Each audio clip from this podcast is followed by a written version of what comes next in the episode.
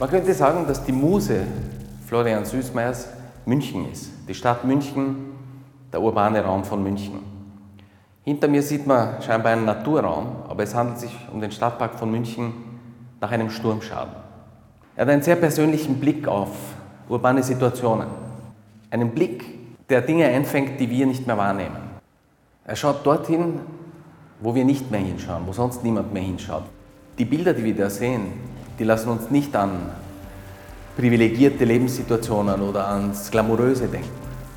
Diese Bilder zeugen von verbrauchten, von abgenützten, weggeworfenen, abgelebten.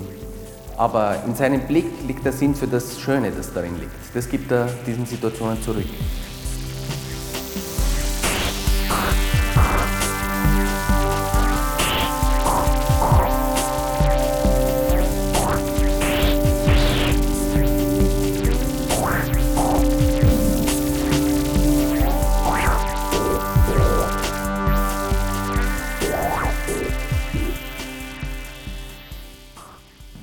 Wie in einem Film schränkt er den Bildraum ein und beleuchtet die Szene so, dass er uns damit seine Geschichte erzählen kann.